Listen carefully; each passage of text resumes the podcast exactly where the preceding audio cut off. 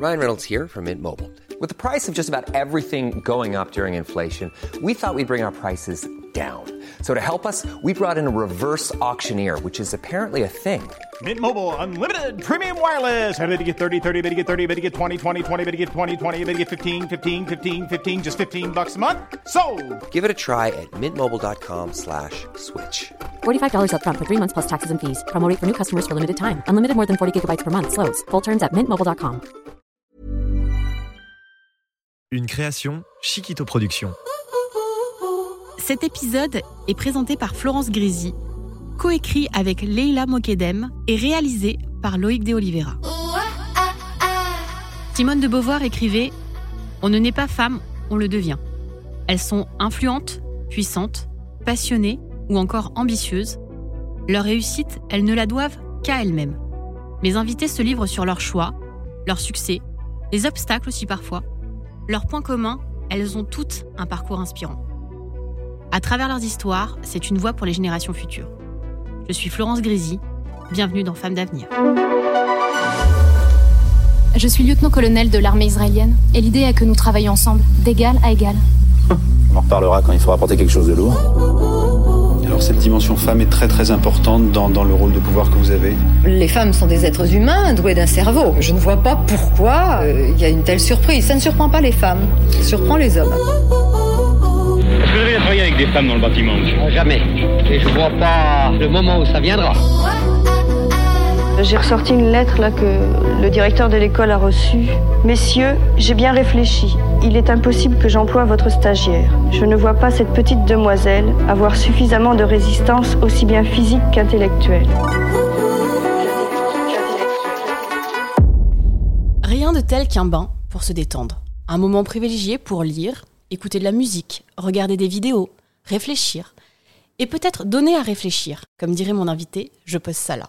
Actrice, autrice, metteuse en scène et essayiste, elle montre le chemin vers un monde plus égalitaire.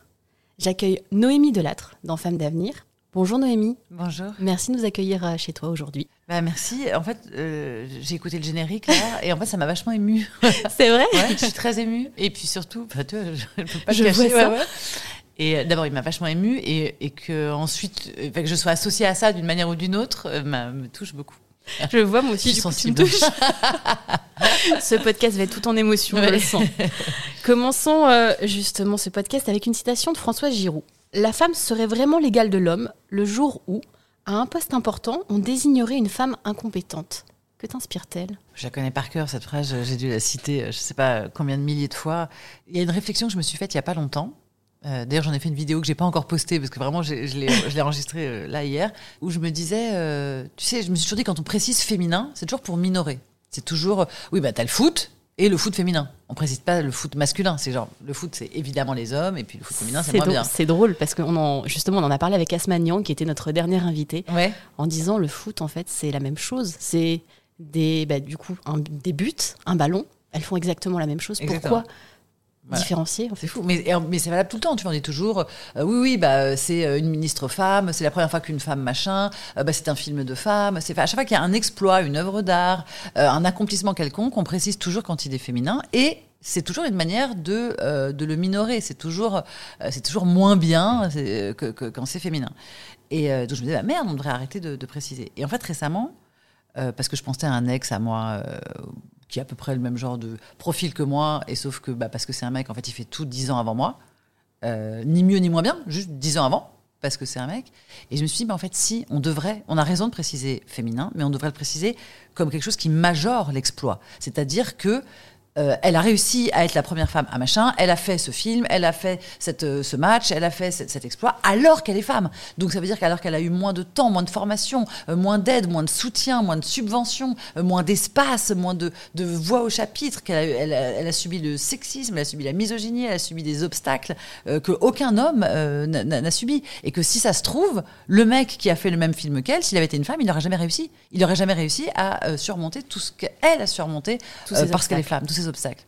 Euh, et donc je me suis dit, si, ouais, précisons euh, féminin, pré- précisons femme, mais de manière, euh, de manière laudative, quoi. On va parler de ton parcours, mais on va commencer par ton enfance. J'ai pu lire dans certaines interviews que tu parlais, voilà, que tu as eu différentes éducations, avec ta maman, avec Mhm. ton papa, que ta maman, donc c'était une femme, donc chef d'entreprise. Ouais, tout à Ça. fait.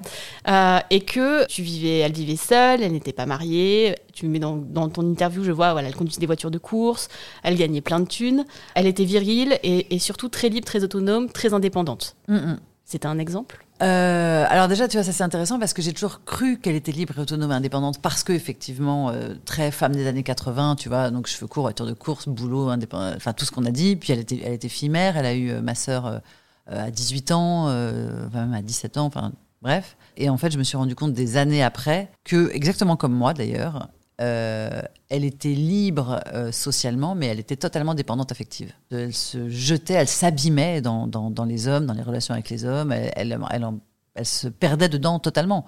Mais quel que soit l'homme en face, hein, c'était pas. euh, il pouvait y avoir des mecs très bien de l'autre côté. C'était juste son attitude à elle, son comportement à elle, qui était de, de s'abîmer. Elle a eu des comportements à risque sexuels, d'alcool, de drogue, de médicaments, etc. Et en fait, moi, j'ai complètement reproduit les deux versants euh, de, ça, c'est-à-dire une grande indépendance a priori, n'importe qui me voit effectivement se dit waouh, dis donc ça c'est une femme libre et tout, et effectivement c'est ce que je croyais moi-même, je croyais être une femme totalement libre parce que euh, indépendante financièrement, euh, parce que euh, avec euh, avec du pouvoir, de la puissance, de, etc. Et en fait je me suis rendu compte euh, il y a quelques années, justement comme je m'en suis rendu compte, moi j'ai pu faire le chemin que ma mère n'a jamais fait. Euh, j'ai pu me libérer de ça au, enfin, au prix de- d'années de, travail, mais je me suis rendu compte que j'étais complètement euh, dominée par euh, ouais, une dépendance affective. Je, je recherchais ma validation, mon existence même, mon amour de, de soi, mon amour propre dans le regard des autres et des hommes en particulier. Tu en parles d'ailleurs dans ton livre journal. Oui, complètement. Oui, oui, et, bah, tout à fait. Journal raconte presque l'histoire de ça, l'histoire de ce moment où j'ai compris que j'étais totalement asservie par, par moi-même. On parle encore un peu de ton enfance. Ouais. Qui étaient tes héros ou héroïnes d'enfance Bah, j'avais euh, euh, celles et ceux de ma génération. Enfin, j'avais Cendrillon, voilà, je la trouvais magnifique. J'avais Podane. Et vraiment l'une comme l'autre, ce que j'adorais, c'était euh, leur beauté, leur robe. Enfin, j'a- j'avais aucune conscience de bah, que l'une était juste en- en- en- menacée d'inceste par son père et l'autre était une esclave domestique. Enfin voilà. Mais je trouvais ça super, visiblement, d'avoir. euh, ça, ça valait d'avoir, ça valait le coup d'avoir pour avoir des belles robes. Il y avait il y avait deux héroïnes un peu plus, quand même un peu plus badass, qui étaient Cat Size. Ah oui. Et Fantomette. Fantomette, c'était la bibliothèque euh, rose ouverte. Bibliothèque Rose, oui, je Ouais, crois que c'était ça. Et, euh, et Cat Size, c'était un dessin Size, animé, un bah manga, oui. voilà. Alors Fantomette, comme c'était la littérature, j'ai pas été euh, euh, pervertie par, par l'image de Fantomette. Je pouvais l'imaginer comme je voulais, et donc pour le coup, ça a été un modèle plutôt bénéfique cette petite nana, etc. Mais je me souviens quand même que elle se rebellait, mais que au final elle perdait parce que ses parents lui disaient non quand même pour une fille tu dois pas. Enfin il y avait quand même ce cette morale à la fin qui était non tu dois rester en robe et sage et euh, voilà. Et quant à Cat Size, euh, effectivement, elles, étaient super, les trois sœurs et tout, c'était justicières, c'était génial. Mais voilà comment elles étaient foutues et comment elles étaient sapées. Enfin, Avec vois, ses combis moulantes. Moi, ça m'a traumatisée. C'est-à-dire que j'ai pensé toute ma vie que j'étais un gros boudin sur pattes, euh, dégueulasse et, euh, et irregardable. Parce que, parce que pour moi, une belle femme, c'était Cat Size. Autant te dire hein, que ça n'existe pas. non, Euh, dans la rue, on ne croise pas beaucoup On de ne croise pas beaucoup de cat size. Mais comme Barbie, qui a, tu sais, elle- elle- on a, il y a fait des études qui disent qu'elle, en fait, elle pourrait pas tenir debout. Ah Ouais. Oui. Avec un corps comme ça, avec, étant donné le ratio entre la taille de ses jambes, la taille de sa tête, ses chevilles, en fait, elle ne pourrait pas tenir debout, elle ne pourrait pas marcher, elle ne pourrait pas tenir sa tête. Son cou est beaucoup trop fin. Enfin, vraiment, son cou briserait sous le poids de sa tête. Euh, et puis, évidemment, on le sait que nos coudes peuvent se plier, contrairement à ceux de Barbie. voilà. Et à cette époque, quel était ton rêve ou tes ambitions? J'ai toujours voulu être actrice, moi. Euh, vraiment de- d'aussi loin que je me souvienne, depuis toute petite, je voulais être actrice. Et je pense que comme la plupart des artistes, euh, enfin la plupart des, des acteurs et actrices, il y avait un, un désir, euh, un besoin de reconnaissance, un besoin d'amour, un besoin de sublimation euh, de moi-même et de ma vie. Voilà, il y avait l'idée que je, je me trouvais pas aimable, pas digne d'amour, mais que à force de travail et d'artifice et de fantasmagorie et de, et de créativité, euh, je pourrais devenir euh, un semblant de quelque chose de désirable. J'ai lu que de- depuis ton plus jeune âge, 7 ans exactement, tu voulais donc être euh, actrice Mhm. et que ta maman donc te disait il faut attendre de passer l'âge de raison. Puis après à 11 ans, il fallait être en sixième. Ouais. Et puis finalement, en fait, euh, il fallait, elle te disait de passer ton bac. Et Mhm. finalement, t'as pas attendu. Si, ça si. Euh, enfin, j'ai pas enfin, pour euh, aller au théâtre, c'est ça pour oui, c'est ça. Voilà. J'ai commencé, mais pour le coup, j'ai fait. euh, Mais ça avait même commencé plus tôt. C'était en fait à 5 ans. J'avais dit je veux être actrice et elle m'avait dit bah, on attend 7 ans, Voilà. l'âge de raison. À 7 ans, elle m'a dit on attend 11 ans l'entrée au collège. À 11 ans, elle m'a dit on attend 18 ans que tu passé ton bac. Donc il y a eu un- ouais, toutes ces étapes. Et puis elle, euh, elle faisait un truc euh, qui, était, qui était pas mal quand même c'est qu'à chaque fois qu'on regardait un film, elle me disait ça t'a plu et tout. J'ai ouais, ouais. Est-ce que tu as trouvé que les acteurs et les actrices étaient, étaient bien? Ah ouais, ouais. T'as trouvé quelqu'un pas bien? Ah Non, non, tout le monde formidable. Elle me disait ok, regarde le générique et vois combien de noms tu connais. Elle me disait être actrice, c'est ça. Être actrice, c'est très bien faire son travail sans que personne ne le sache jamais. C'est être au fin fond d'un générique de film euh, et t'as très bien fait ton taf et t'es formidable, mais euh, voilà. Tu, tu es une anonyme sur un générique qui- comporte La 200 noms. reconnaissance est, est Ouais. compliquée. Mais c'est ça, c'est-à-dire qu'elle avait bien compris, euh, consciemment ou inconsciemment, que, que c'est ça que je recherchais dans un premier temps, que c'était pas, il n'y avait pas une démarche artistique, il y avait juste une démarche narcissique. Et donc c'est pour ça qu'elle me mettait en garde contre ça en disant attention, tu peux très bien ne pas du tout trouver ton bonheur narcissique dans ce métier. Euh, si tu le fais pas pour les bonnes raisons, tu risques de, de souffrir, quoi. Comme aujourd'hui, les jeunes générations ont envie d'être euh, influenceurs. Alors, il y a quelques années, euh, c'était euh, je veux être chanteur ou chanteuse Ouais. et faire la Star Academy, qui est d'ailleurs revenue. Mais voilà, maintenant, aujourd'hui, c'est j'ai envie d'être influenceur et faire des TikTok. Et d'ailleurs, ça, pour le coup, c'est vraiment un truc incroyable, c'est que c'est un rêve que je n'ai jamais eu, et puis qui n'est pas de ma génération. Et finalement, je me retrouve avec euh, 250 000 abonnés sur Facebook, so- plus de 100 000 euh, maintenant sur Instagram. Enfin, je suis contactée par des gens en disant oui, vous qui êtes influenceuse.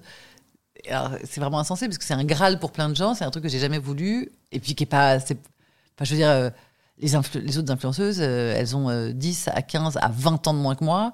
euh, et puis, c'est leur métier. Moi, c'est pas mon métier. Moi, je suis artiste. Enfin, je fais autre chose dans la vie. donc, il y a un truc vraiment complètement insensé de me retrouver là. Est-ce que tu pourrais me donner un titre, un extrait musical qui te fait vibrer? Alors là, il y en a deux qui me viennent qui sont très, très différents. Il y a la, symphonie inachevée de Schubert, euh, que, qui, me- qui me bouleverse. Euh, et euh, Let the Sunshine sur la, la comédie musicale Hair. En fait, euh, j'ad- j'adore quand il y a des chœurs, quand il y a des harmonies. J'adore le gospel, j'adore. euh, et dans Let the Sunshine, je trouve qu'il y a vraiment quelque chose qui me, ouais, qui me fait vibrer, enfin qui me, qui m'emporte à chaque fois que je l'écoute. Euh, je l'écoute depuis longtemps. Je l'ai en plus, je l'ai en vinyle. Donc Tu l'as en vinyle. Ouais, je l'ai en vinyle et c'était le vinyle que j'écoutais quand je passais mon bac, etc. Et je l'ai encore là et je l'écoute. Enfin, tu vois, la pochette est là. hein. C'est vrai Je, l'ai écouté Ah ouais récemment. Ouais, ouais, ouais. Ouais, c'est vraiment. C'est la musique qui te, le qui te grain. fait vibrer, que quand tu as envie un petit peu, voilà, tu te dis, t'es un peu moins dans un mood. Ouais, ouais, ça peut me mettre vraiment dans une. Ah oui, et, et aussi euh, Nina Simone, euh, Feeling Good. Enfin, d'ailleurs, je sais pas si c'est le titre Feeling Good, c'est peut-être New Dawn ou je, sais- je sais pas quel est le, Ça, oui, quel est le titre. C'est Feeling Good. C'est Feeling Good Ouais. parce que je sais que c'est le refrain, mais euh, ouais, si c'est le titre, bah voilà. Nina Simone, euh, merveilleux. On va parler un petit peu de ta carrière. Oui. Peux-tu me donner euh, le mot qui te ressemble le plus ou le mot que tu affectionnes le plus? Alors, ça sera pas forcément le même. Euh, Ah, Tu peux en choisir deux. Bah, c'est ça, ça serait, enfin, celui qui me définit, pas forcément celui que je préfère. C'est ça, oui. Et je pense que ce qui me définit le plus, ça serait euh, vivante, vivace, vive, éner- enfin vitale, vitalité. Voilà. Euh, je pense que c'est ça qui me définit euh, le mieux. Et, et le mot que je préfère me concernant? Oui. Sage, j'aimerais bien qu'on dise ça. Enfin, pas sage au sens poli et rangé, Oui. sage au sens sagesse. Sagesse. Avisé. Ah ou non, même mieux, j'aimerais qu'on dise de moi que je suis euh, juste. C'est ce que je tends à être, en tout cas dans, dans le regard que je pose sur, euh, sur les gens, sur le monde, sur moi. Euh, quand je prends la parole, j'essaie toujours ouais, d'être juste. La parole impeccable, tu sais, dont parlent les accords Toltec. C'est quelque chose qui, qui a beaucoup d'importance pour moi.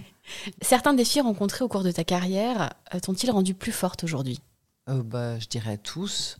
Non, là, je pense à un, un, Un en particulier un obstacle euh, vraiment qui, qui m'a coûté très cher, euh, affectivement, psychologiquement, et, euh, et qui m'a rendue plus forte dans la mesure où ça m'a ça m'a permis, ça m'a ouvert un champ de réflexion et que j'ai pu transmettre.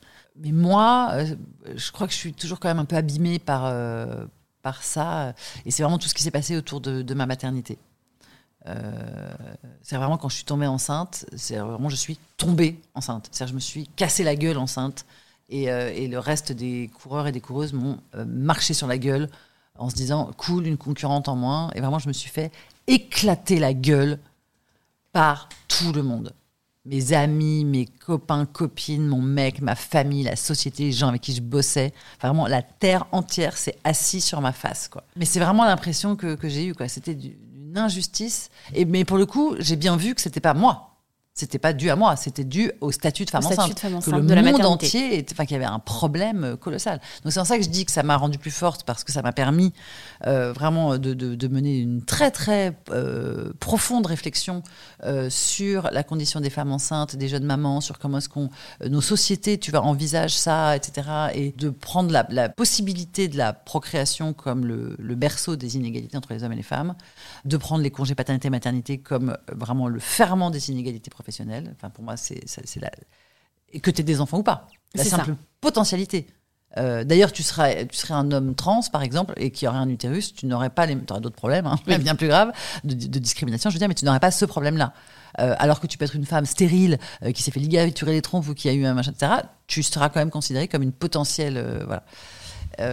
Donc ça m'a fait beaucoup réfléchir, mais moi, j'avoue que il y a un truc que j'ai pas digéré. Je crois, je crois que c'est le seul endroit.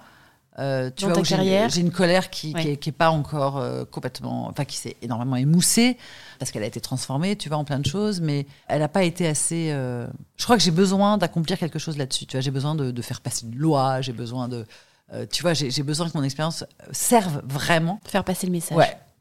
Et là, peut-être ma colère S'estompera. s'estompera. Et à contrario, la chose dont tu es la plus fière? Eh bien, écoute, ça va sembler peut-être très prétentieux, mais il y a plein de choses dont je suis fière. Alors, dans, de- dans des registres très différents, euh, j'ai eu une enfance vraiment pas marrante et j'ai découvert récemment qu'elle était encore moins marrante que je pensais. Et en fait, j'ai survécu, quoi. Enfin, c'est-à-dire que j'ai la petite fille euh, que, que j'étais, euh, qui est devenue adolescente et puis jeune adulte et puis moi, euh, est d'une force et d'une résilience. C'est une guerrière?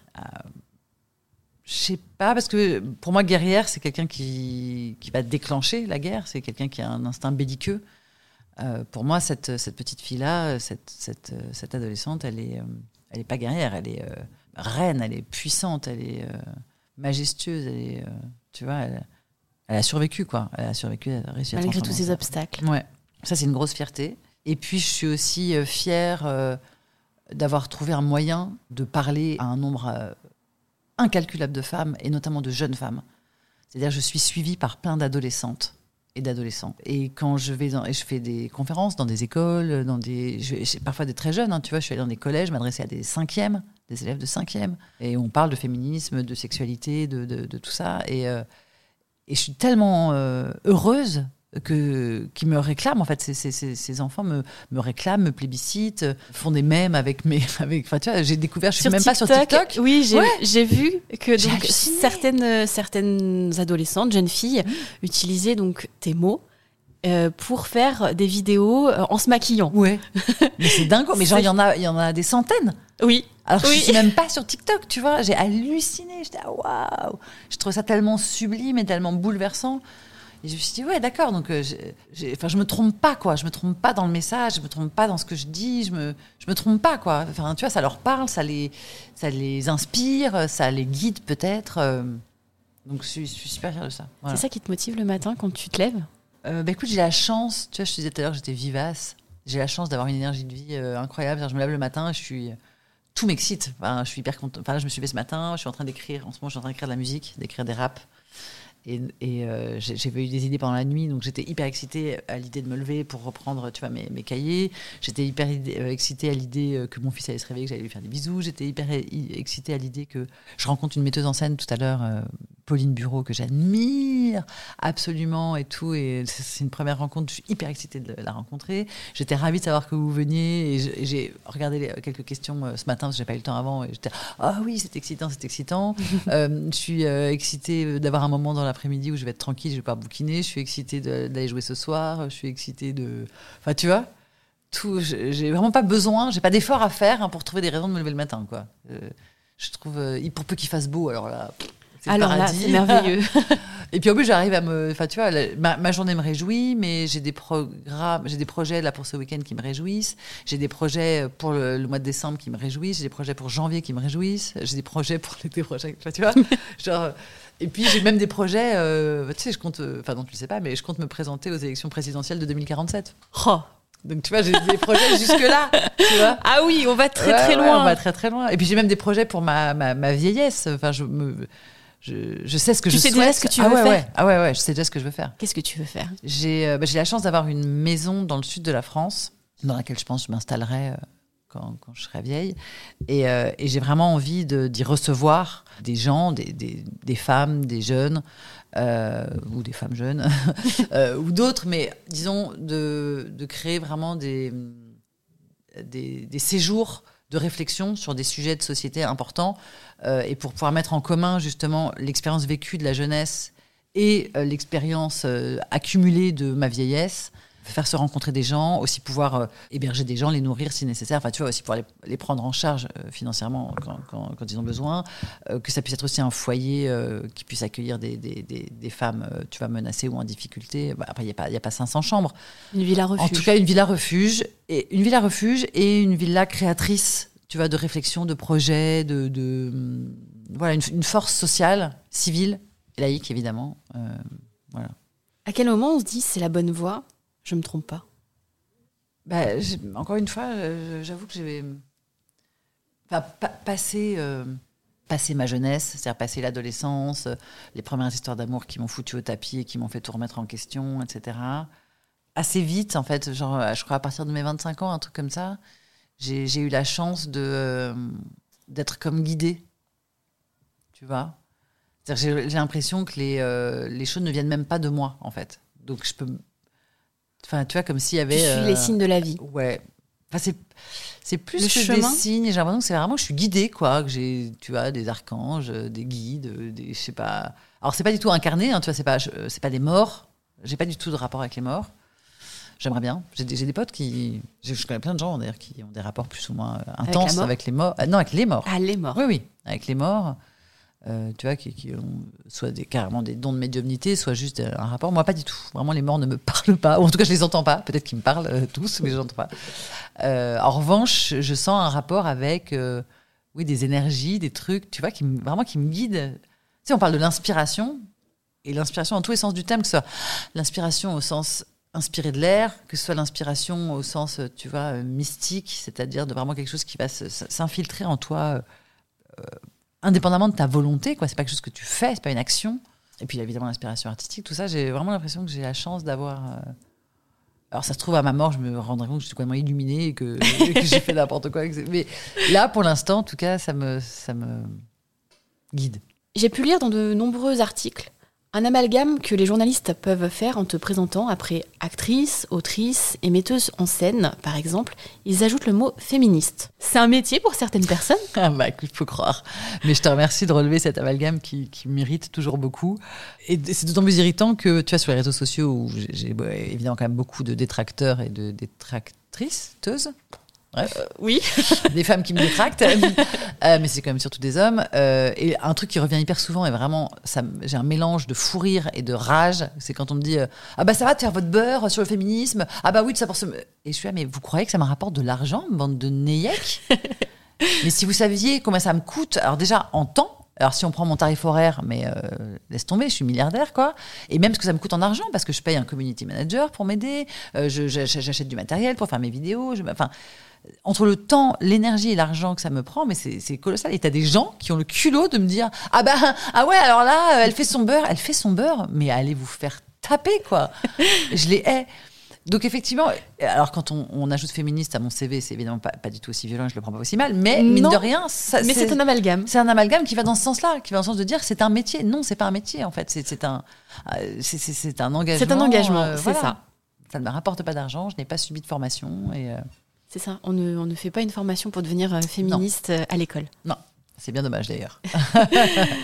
En 2016, tu écrivais dans ton livre Un homme sur deux est une femme. J'ai remarqué que pour la seule raison que je suis une femme, je ne suis pas libre d'être ou de faire ce que je veux. Et je n'ai ni les mêmes droits ni les mêmes opportunités que si j'avais été un homme. Quand tu pars, je n'ai ni les mêmes droits ni les mêmes opportunités. Comment ça se manifeste selon toi? Mais c'est tout le temps, c'est permanent. Euh, Il y a plein de choses qu'on a intégrées dont on ne se rend même pas compte. Moi, j'entends plein de femmes me dire Mais non, moi, je suis parfaitement libre. Elles se rendent même pas compte que elles vont s'habiller en fonction de là où elles vont aller, de machin, etc., qu'elles vont prendre tel chemin ou tel métro ou tel bidule en fonction de... Enfin, elles ont intégré en fait que l'extérieur était un danger, qu'elles n'avaient pas le droit de s'habiller comme elles voulaient, que euh, s'habiller de telle manière, ça allait avoir telle conséquence, et elles l'ont tellement intégré qu'elles pensent qu'elles euh, que c'est qu'elles sont libres, alors que non, elles ne le sont pas. Euh, moi, j'aimerais avoir le droit de pas réfléchir à ma tenue. J'aimerais avoir le droit de me mettre torse nu si j'ai envie. J'aimerais avoir le droit que mon corps soit pas sexualisé. J'aimerais avoir le droit de dire non. J'aimerais avoir le droit de me promener promener dans la rue, me promener, ça me balader les mains dans les poches comme ça, euh, sans aller quelque part, je me promener pour kiffer la rue, tu vois. Euh, n'importe quel quartier, euh, n'importe quand, n'importe quelle heure. Je voudrais pouvoir. j'adore marcher la nuit, tu vois. J'adorerais pouvoir rentrer chez moi seule la nuit. J'adorerais. C'est pas forcément possible. Bah non, c'est pas possible du tout. Enfin, moi en tout cas, là où j'habite, là où je ça n'est pas possible. Je ne peux pas le faire. Donc c'est ces droits-là. J'aimerais, j'aimerais avoir le droit de prendre un congé maternité ou pas, du temps que je veux. Euh, j'aimerais avoir le droit, euh, la possibilité de que mon enfant soit gardé, quels que soient mes, mes, revenus. Euh, j'aimerais avoir le droit de diriger des hommes. J'aimerais avoir le droit d'être autoritaire sans qu'on dise que je suis hystérique. j'aimerais. Enfin, tu vois. C'est vrai que souvent, hystérique et féministe ressortent ensemble. Ouais. bah, tu vois, là, je suis en train. Quand vous êtes arrivé, donc je, disais que j'étais en train d'écrire un rap. Donc là, c'est des notes, hein, mais c'est L'intime est politique, mais si c'est moi qui polémique, alors on dit que je suis hystérique. Madame, soyez gentille, restez mutique. T'es une femme, hein, t'es pudique, ouais. Ton corps a toujours un public. Tu es la femme, seule et unique, sans volonté, sale et conique, la chose publique. Tu es la chose publique. Oublié de la République, ouais, depuis l'ère préhistorique, et merci à la loi salique, tu resteras la chose publique. La res publica, que trique et insulte les peuras quand tu l'accepteras. Il faut la jura, celle qui se gère pas, qui fait un déclic, qui fédère ta clique, la chose publique. Haha, c'est humoristique, ha. Des cancans féministiques, ouais, c'est pas du rap, c'est ironique. Bon, bah, c'est le début, mais tu vois, c'est sur cette idée qu'effectivement. Euh, c'est fort, les cancans. Ouais, les cancans féministiques. Ben non, non, en fait. Je suis en colère, j'ai raison d'être en colère, j'ai le droit d'être en colère. Et maintenant, tu vas bien fermer ta gueule et tu vas écouter ma colère, quoi. Je voudrais te faire écouter un extrait. Donc, la question que je me pose est la suivante. Imaginons une petite fille qui rêve de faire un métier, qui ne lui reconnaît pas de nom, qui ne lui propose pas de modèle, dans lequel elle ne se sent jamais représentée, faute de subventions ou de société pour elle. Pensez-vous que cette petite fille aura les mêmes chances qu'un petit garçon de faire un jour le métier de ses rêves? C'est une question rhétorique. Hein. La réponse est non. C'était en 2020, à la cérémonie des Molières, lors de la remise du Molière de l'auteur francophone vivant, qui était d'ailleurs décerné à, Simon Abkarian. Tu as été nommé, toi aussi, dans la catégorie meilleur spectacle seul sur scène avec ta pièce Féministe pour hommes. Et nous n'écoutons pas ce passage par hasard. Il y a quelques semaines, le Figaro a publié un article. Son titre ces femmes de lettres qui refusent d'être des autrices ou des auteurs, avec un E, je précise. Tu as d'ailleurs réagi sur les réseaux à ce sujet.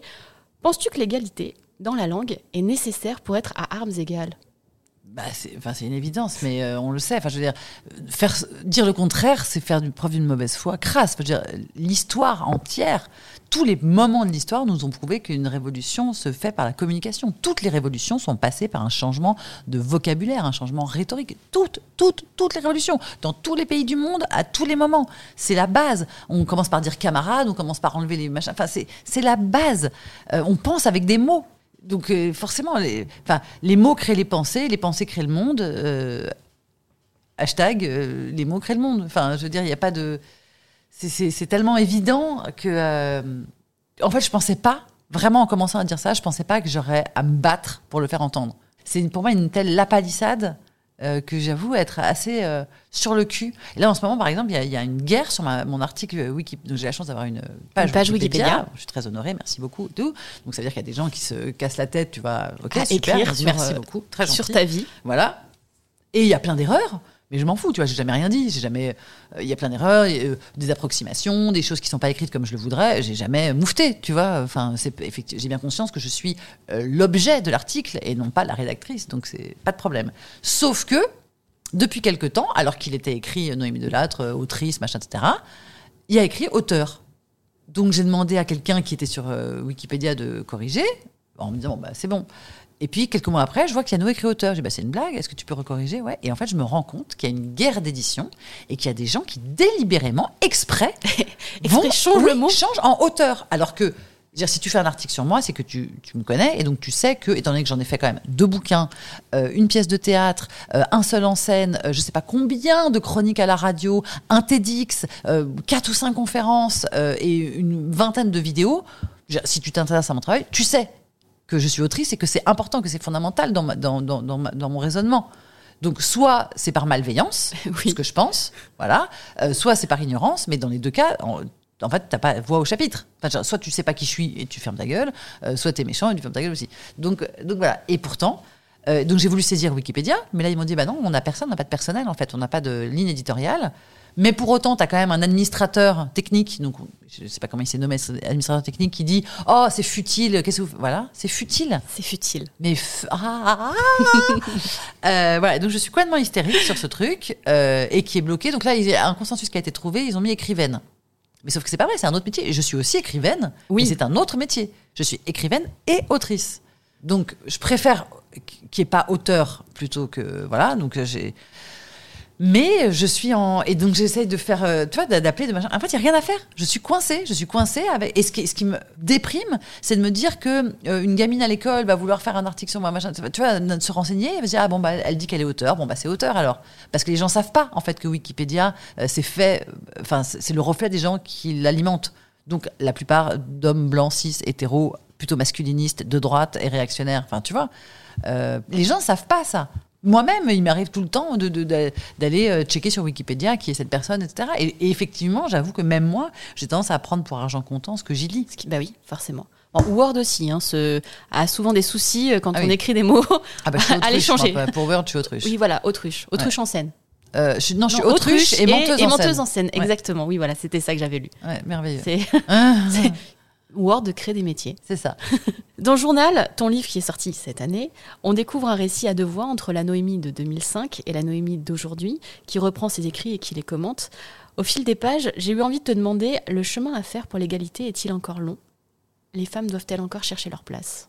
Euh, je sais pas s'il est long parce que, en fait, j'ai- réalisé récemment. J'aime beaucoup fonctionner par euh, par comparaison. euh, je trouve que c'est- très marquant. Et tu vois, par exemple, euh, sur le tabagisme ou sur la sécurité routière, on est passé d'un monde où, euh, moi, mes parents, ils fumaient euh, dans la voiture vitre fermée avec les, bébés à l'arrière et ça gênait personne. Les, chirurgiens faisaient des opérations en fumant. On fumait dans les salles d'opération, on fumait dans les maternités, on fumait dans les EHPAD. Les hommes politiques fumaient à la télé. Enfin, je veux dire. Donc, on, on vient de là. Et puis, on a dit, ah oui, la cigarette, c'est pas bien, machin, etc. Mais bon, quand même, comme on continue à la vendre, à se faire des thunes dessus, euh, on faisait pas grand-chose, grand-chose. Euh, et du coup, bah, il se passait rien. On disait c'est pas bien de fumer, mais tout le monde continue à fumer. Les, de plus en plus jeunes, de plus en plus féminins. euh, le public euh, de, de, de- de gens qui fument se féminisait, etc. Voilà. Et puis un jour, en fait, donc je sais pas pour quelle raison d'ailleurs, mais un jour, le gouvernement a réellement pris la décision. Ils ont pris la décision que ça devait s'arrêter. En sept ans, c'était réglé. Et maintenant, on est à une époque où ça te viendrait même pas à l'idée de fumer chez toi, à l'intérieur. Tu vas à la fenêtre, tu vas sur le balcon, tu. enfin, ça te viendrait même pas à l'idée de fumer dans un endroit clos. Personne ne ferait ça. Enfin, je veux dire, mais même le plus gros des fumeurs ne ferait pas ça. C'est vrai, maintenant c'est dans les mœurs. C'est dans les mœurs. Ça a pris sept ans. En sept ans, on a changé radicalement de mentalité sur un pays entier. Et pareil sur la sécurité routière. Et en, en 10 ans, on est passé de Ah, ah, je suis le roi de la route, je fais du 180 km/h et c'est, enfin, tu vois, il n'y a aucun souci et tout le monde meurt allègrement, à euh, c'est 30, 30 km/h en ville. Donc là, on a encore un peu de mal. Mais Un dire- petit peu de mal encore. Ouais, moi aussi, j'avoue, je galère de ouf. Mais en tout cas, la décision a été prise à un moment, et à partir du moment où la décision est prise, en fait, c'est euh, en, en une demi-génération que ça se fait. C'est hyper rapide. Et là, pour le sexisme, enfin contre le sexisme et pour l'égalité homme-femme, la décision n'a pas été prise du tout. Mais pas du tout. Enfin, je veux dire, c'est, on est même dans l'inverse. Euh, les, les- nos gouvernements successifs, et particulièrement les gouvernements euh, Macron, enfin euh, jouent contre nous. Alors que si la décision était prise, si vraiment on disait on veut que ça s'arrête, mais moi, je, sincèrement, je pense que en, trois ans, c'est réglé. En trois ans. Enfin, un, truc à la con, le harcèlement de rue. Si à chaque fois, si à chaque fois qu'un homme, ne serait-ce que siffle, ne serait-ce que fait des bruits de bouche, si à chaque fois il se prend une tsara de, n'importe quel gars qui passe à côté, mais en trois jours, c'est fini. En trois jours, c'est fini. En trois jours, t'as plus un mec qui siffle. Si à chaque fois qu'il siffle, il se prend une claque, je te jure, C'est, c'est fini. Si les mecs vraiment s'y mettaient, si les mecs faisaient de ce problème leur problème vraiment, et pas juste ah je suis désolé pour vous, mais moi j'ai jamais fait de mal, mais j'en ai rien à foutre. Moi non plus j'ai jamais fait de mal. Enfin quoi? Pardon, je te demande un peu plus en fait de jamais avoir pincé les fesses d'une meuf. Si c'était ta mère, c'était ta fille, si c'était ta- enfin, je comprends même pas. Donc si les hommes vraiment tous, euh, tu se- s'impliquer là-dedans, mais c'est, c'est- ça se règle, je te dis, en trois jours, ça, le harcèlement de rue. Et le reste, si la décision est prise à un niveau national, euh, c'est pareil, c'est, c'est- c'est réglé euh, en un rien de temps. Donc tout ça pour dire je peux pas répondre à ta question parce que ça dépend quand cette décision sera prise. Soit elle ne sera jamais prise et ça n'arrivera jamais. Parce que pour le coup, c'est impossible. Tu peux pas te battre. Il peut pas y avoir qu'une partie du signe égal qui se bat pour l'égalité, quoi. Enfin, tu vois, faut forcément que les deux parties s'y mettent. Et ça peut prendre, euh, et ça peut être réglé dans, dans moins d'une décennie si, euh, Si tout le monde s'y met. Si tout le monde s'y met, quoi. On arrive à la fin du podcast déjà. Noémie, si tu pouvais parler à la petite fille que tu étais, que lui dirais-tu? Euh, je lui dirais. euh, Attends, je ne sais pas si je le formule en tu mérites le meilleur ou en euh, n'accepte pas qu'on te. Parce que vraiment, pour moi, la, la chose que, que j'ai payé le plus cher, moi et comme beaucoup de femmes, c'est. euh, j'ai passé mon temps à accepter tout, de l'inacceptable euh, jusqu'à des petites euh, humiliations, mépris, Réflexion. etc. Réflexion au quotidien. C'est-à-dire que on passe notre temps en tant que femme à, à, ouais, accepter qu'on nous parle mal, accepter qu'on nous regarde, à dire oh mais c'est pas grave, je veux pas. Parce que d'abord, on sait très bien ce qu'on risque si on ouvre notre bouche. D'être, comme on disait, traité d'hystérique, traité, ça, devient de notre faute. C'est nous qui, qui- c'est nous la fauteuse de trouble, c'est nous qui posons problème. Euh, donc on sait, on sait ce que ça, on sait ce que ça coûte. Euh, et puis on nous apprend que c'est normal, que, que, voilà, enfin de, depuis qu'on est petit, fais, fais un bisou au monsieur. Ah bon bah d'accord. Fais un bisou au monsieur. Bon bah d'accord. Voilà, ça sera l'histoire de ma vie. Fais un bisou au monsieur. Qu'est-ce que tu, qu'est-ce que tu veux que je te dise? Sois sage, sois gentil, souris, fais un bisou au monsieur. Ok. Donc si je pouvais parler à la petite fille que j'étais, euh, je lui dirais, euh, voilà, je lui dirais, ça y est, j'ai trouvé la formule qui permet de mélanger les deux. Je lui dirais, tu mérites de ne rien tolérer. Tu mérites de ne rien supporter. Merci Noémie. Merci beaucoup. À bientôt. À bientôt. Et vous? Si vous pouviez parler à la petite fille que vous étiez, que lui diriez-vous? We are powerful. We are woman.